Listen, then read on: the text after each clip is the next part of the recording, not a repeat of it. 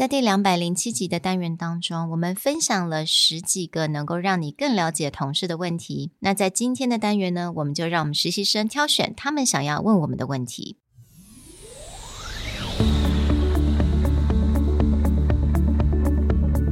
Hello，欢迎来到 Executive Plus 主管与沟通力的 Podcast。I'm Sherry, an educator, certified coach, and style enthusiast。我相信专业有效的沟通是语言跟逻辑的完美结合。And I'm Nick, a startup consultant, corporate trainer, and late night gaming junkie. I believe great communication requires the right mindset and solid frameworks. 我们希望带给大家职场英语的技能、跨文化沟通技巧与其他能帮助您成为出色领导者的工具。Join us each week as we share our experience, research, and methodologies to take your communication and language skills from good to great.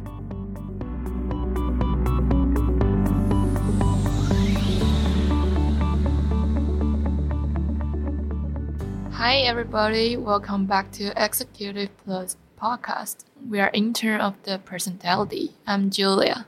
Hello, I'm Hazel. You must have heard our voice before. Today, we are going to interview our bosses about their experiences in setting up a business. And I know a lot of you wanted to know more about Sherry and Nick. So today we are going to interview them, asking questions about how to build a business and their life work experiences.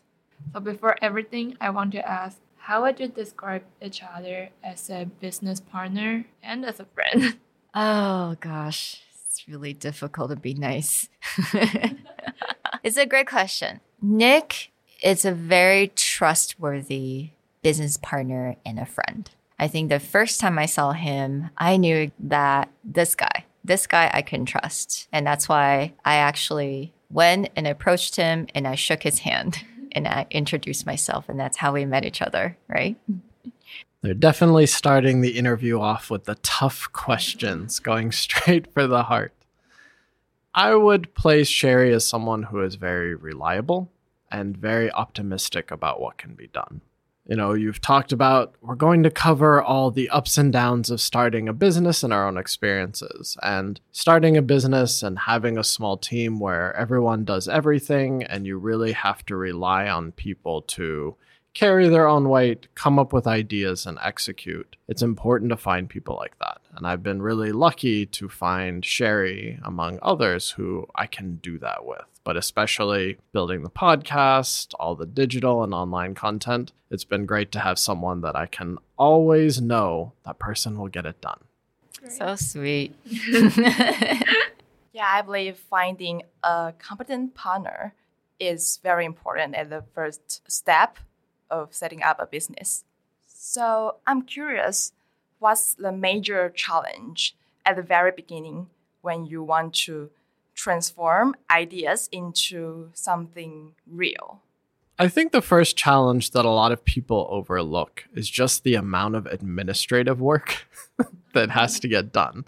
Like most people want to hear that, you know, sexy story about the person who has a dream and then they go track down the greatest investors in the world. But I think what stops a lot of people from really building the business is that the steps up towards building your own dream is somewhat tedious. Like you really need to think about how do you operate your day to day? How do you sustain your business? How do you find the right people? How do you make sure people get paid? And that part is less exciting but if you do it wrong, it just creates a lot of headaches. And that's to say, we've done a lot of things wrong in the past. Presentality has been running for five years.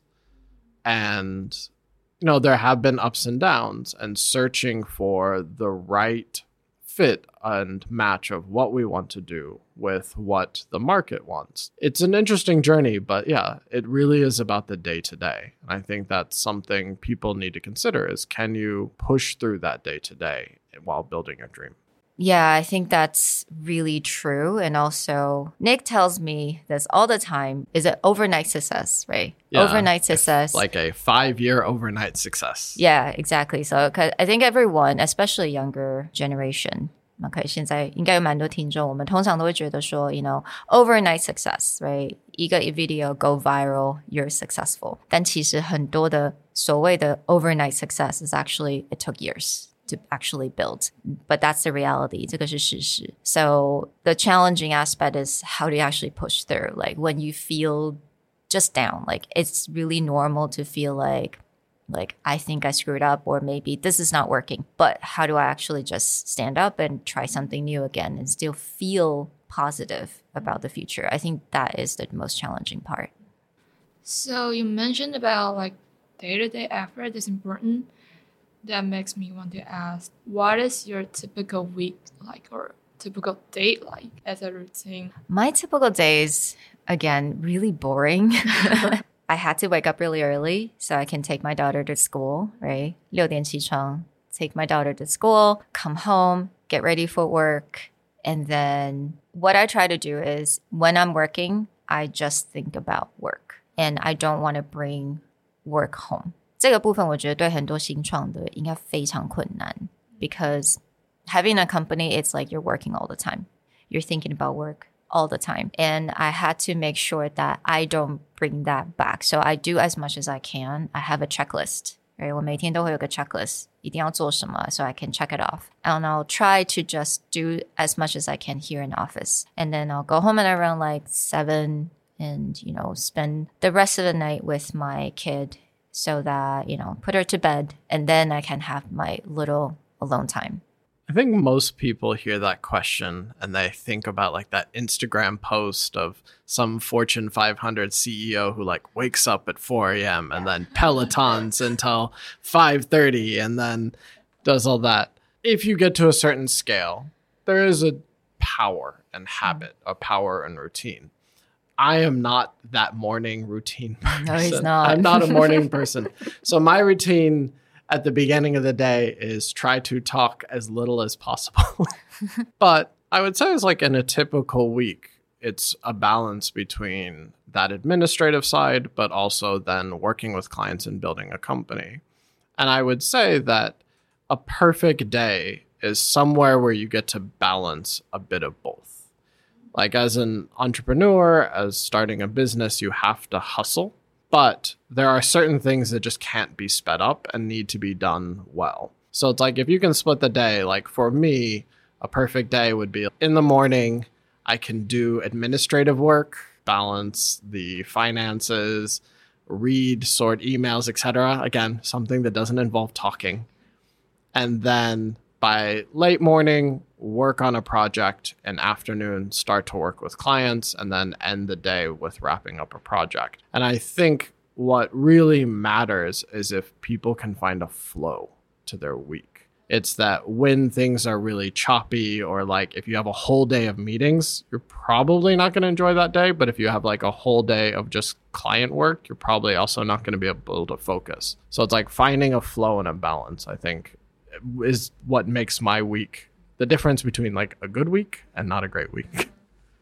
Yeah, I think it's important to set boundary between work and life so that you can do both things well. But there must be some times that shit happens. What do you cope with problems that happens unexpectedly when you are stressed or anxious? Another good question.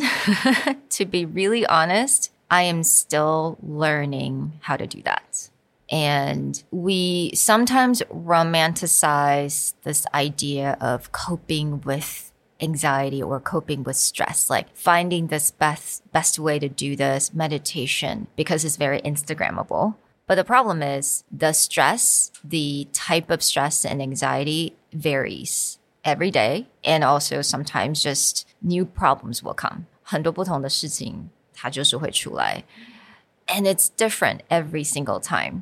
So 我觉得对我来讲，一个很重要就是刚刚 Nick 有提到，你要怎么样来 balance 你的生活。不管怎么样，它一定会有 stress，一定都会有 anxiety，但是你还是要。因为能够 balance，你才能够看到好的东西，like actually see what is good, and that always helps me with managing the stress and anxiety because there's always things popping up. And Another thing that I I have to say, I know it sounds a little bit like cliche, is you gotta love what you do.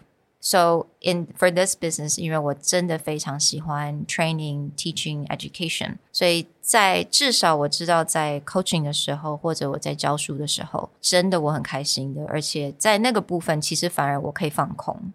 I just do what I like, and the, all the anxiety and stress can be dealt later. And at least that is something that I feel productive. 所以每一天能够做一件事情，让我觉得，诶，我有做到我喜欢的事情，and I'm productive. That will always help me to manage my stress and keeps me somewhat motivated. So I think there's a lot of elements, and I'm still I'm still learning. Do you do meditation?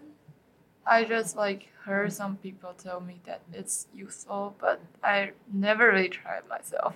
Meditation, I basically started this year.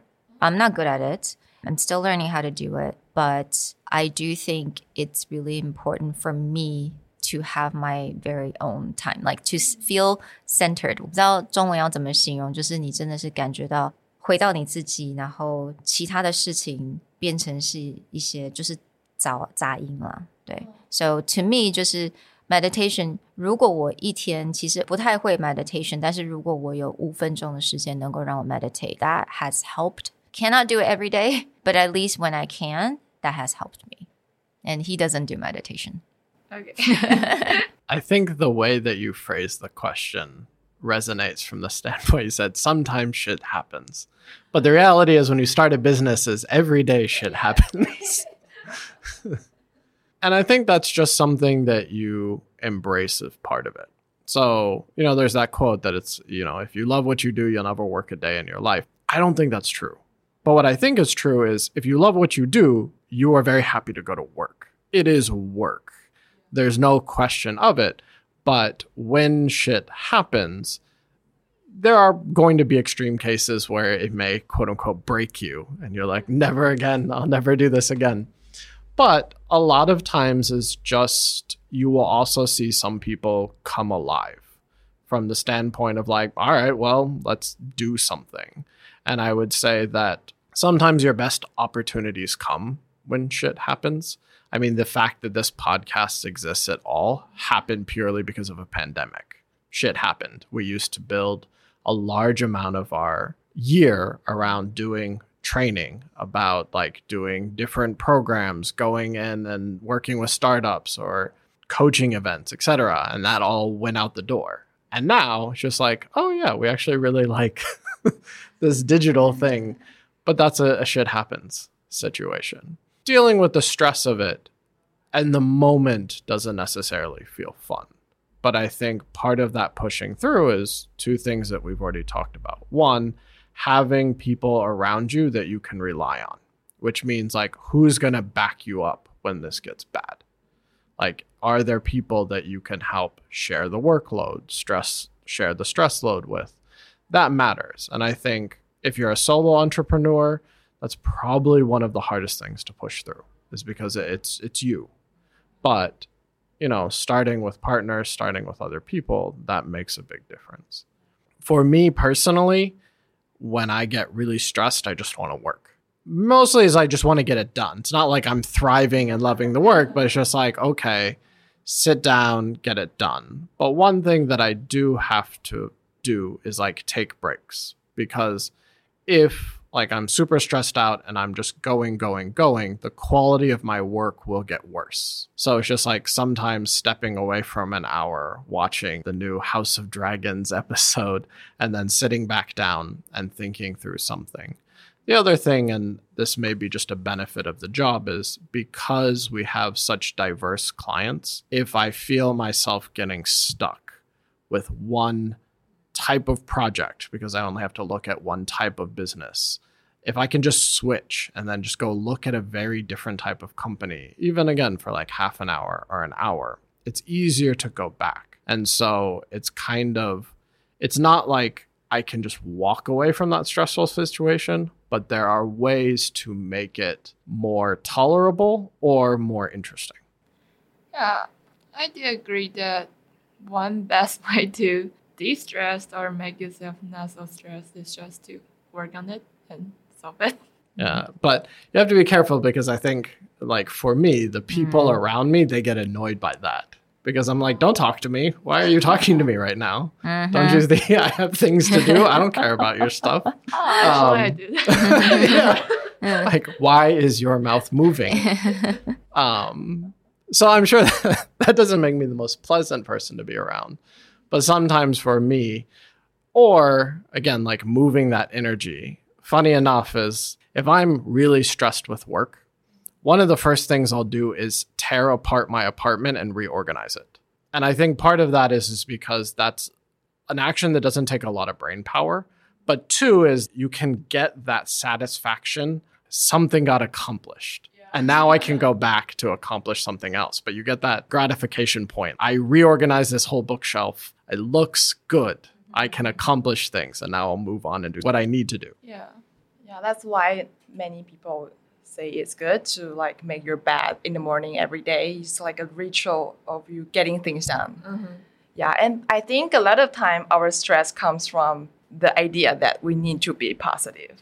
So I think what Nick and Sherry just said about try to be comfortable with what's going on and even if slowly you get things mm-hmm. done. I like what you said about that. It's stressful to be positive all the time and stressful to be productive all the time. And I think there's something called toxic positivity. 因为我觉得可能也是因为 social media 或者是一些这些影响，大家觉得每一天好像就是很 positive and gratitude journal and all that. But honestly, life it's life life itself is just it is what it is but i have to say though to me another thing that helps me to deal with stress and having these anxieties that having just people around you that could support you. And I think what Nick always tells me to do is that I need to list down all the good things that I've done, like all the milestone that I have done. Because a lot of times when you feel stressed, 你只想到你没有完成的事情，或者是你可能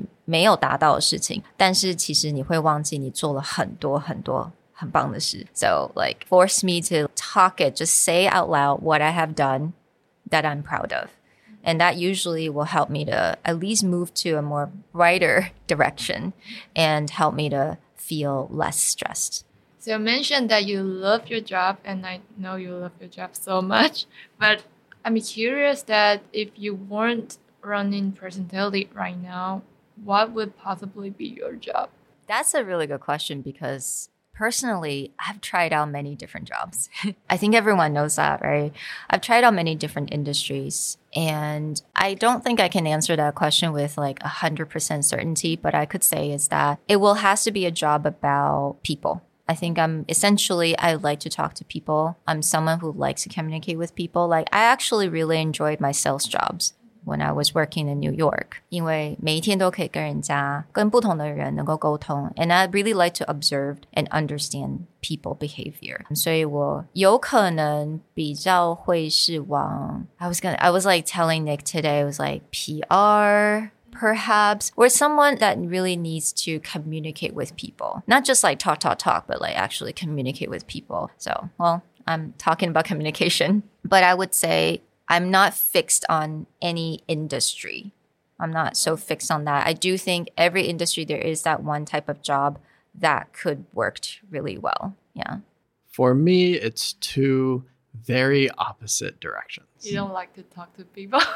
No, I'm a terrible salesperson when it comes to like traditional thoughts on sales. That is not my style. I would either take what I do now, but to a different extreme of the industry. We primarily work with a lot of startups and also small, medium businesses. But in recent years, we've worked more with large public companies, both in Taiwan and outside of Taiwan. And I would say that if I could keep doing what I do now, the strategy and the consulting side of it is maybe I would just do that for a large company or within a large consultancy. So that's one side of, or one direction could possibly go. The other half is maybe I would just go through this startup journey again, but with a very different style. So over the years, I've had a lot of app ideas just kind of building in the back of my mind that I think would be really interesting to build, but that's like a full time job or a full time business to do it. And yeah, as as Sherry said, you are not fixed in a certain field or like profession, right?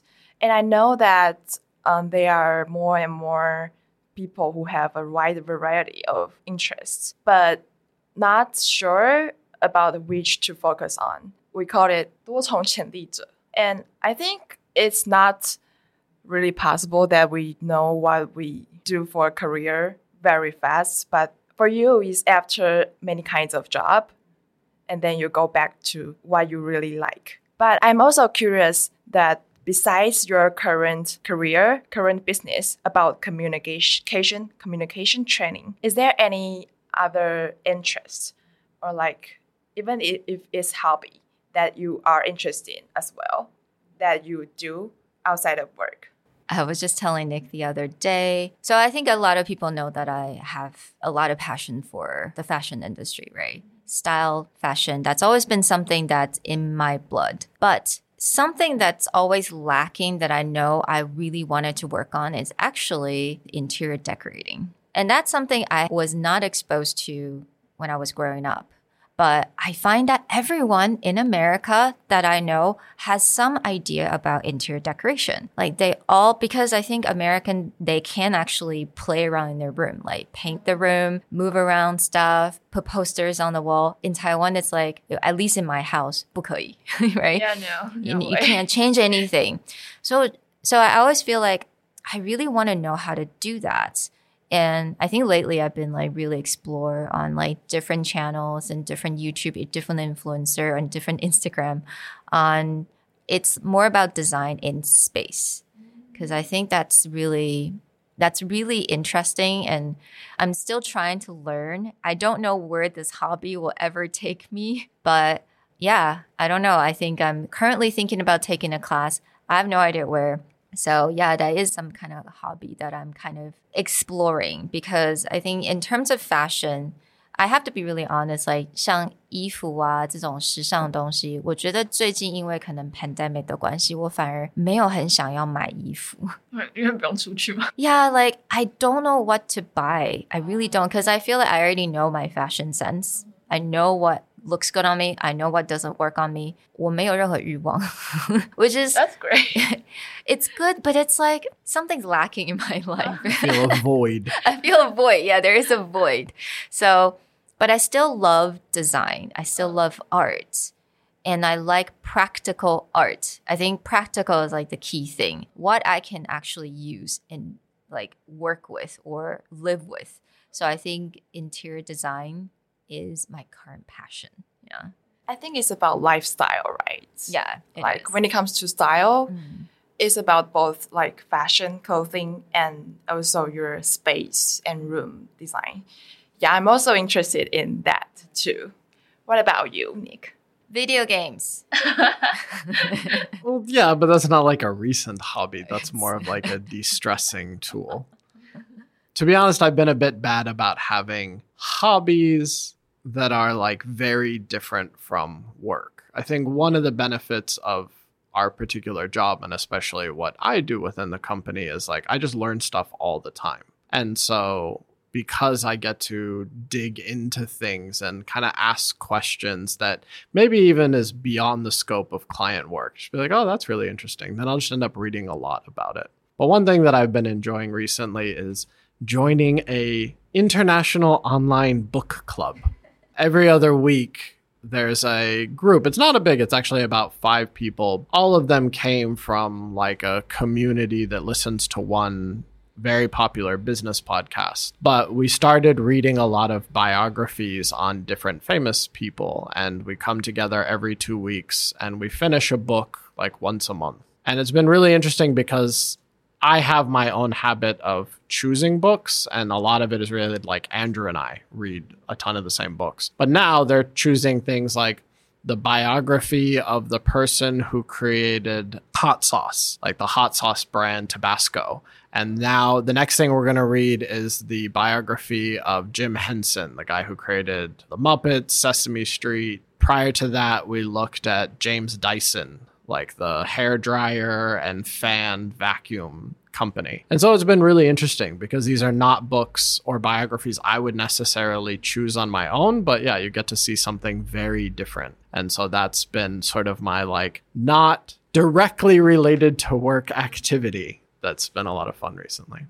Uh, yeah, I think it's great to have a like community that you can keep up with and exchange your ideas. I think a lot of students in Taiwan, they also are looking for maybe language exchange partner online. And for me, I've tried this method and it really works. So we'll move on to the next questions. I'm wondering, is there anything right now that you aren't satisfied with that you want to like make up or improve? Because like in current state you have built your brand and like everything is on track is there is there anything else that you think you can do more Exercise. Oh, right. That's important. I mean, no, I mean, that's important. what are you trying to say? Julia agrees. i think many people agrees Yeah. that One thing that you find, especially as Sherry and I get older, is that Why do you put me in there? when people and this is definitely true for me like i was an athlete all the way through senior high school college. I was an all-american top six jumper in college. You wouldn't know that guessing now. But i think what happens is like a lot of people go into their career and their working level and especially building a business and it's all about building upon the mind building upon the career, building upon your own thought processes and stuff. And that, and I would say this happens for a lot of people, is that balance of your own physical health kind of goes out the door. When you're in your 20s, you eat whatever you want, you do whatever you want, and most part you'll be okay because you're probably more active. But now, you know, I sit in a chair 10 hours a day or more, you know, that needs to change. So, need to find that balance and actually I bought a bicycle last year that has seen action maybe less than 10 times. So, yeah, need to work on that. Okay, so speaking of health, and he talks about physical health. To me, this year, actually, these past three years, it's more about mental health. I think mental health, people don't really talk about it that much because it's a bit of a taboo and then people feel a little embarrassed, you know, if they require help in mental health department. 但我觉得其实现在因为 pandemic，其实 mental health 这个部分呢越来越重要，尤其是在国外的地方，已经有非常多连什么 app 啊，like BetterHelp。I think there's apps that even help people to get therapy very easily。所以其实我觉得 近期这个是我的一个很大的 focus，因为我觉得像你们刚刚问，like how do you cope with anxiety and stress? Honestly, I'm still learning，而且我觉得每人生都有不同的 stress 会过来，并不是说 you deal with it, you know how to deal with it, 然后你 forever will be okay. I think for me, like mental health, it's something that I would like to really focus on. And especially, I'm a mom, I have a daughter. I do really want to be mentally very healthy and just calm, hopefully, at all time. That's not a goal that I'm trying to set, but like hopefully 80, 90% of the time. 所以其实我觉得在 mental health 部的部分是非常的重要。So like getting therapy if I need to, getting coach if I need to, that's something that I, I am still working on. Yeah, I think health is like really important, no matter physical health or mental health. yeah mental health especially in this inter internet dominant era mm-hmm. I hope everyone get to know more about Sherry and Nick, and we also happy to know more about them. Thank you. thank you Thanks, guys. Thank you.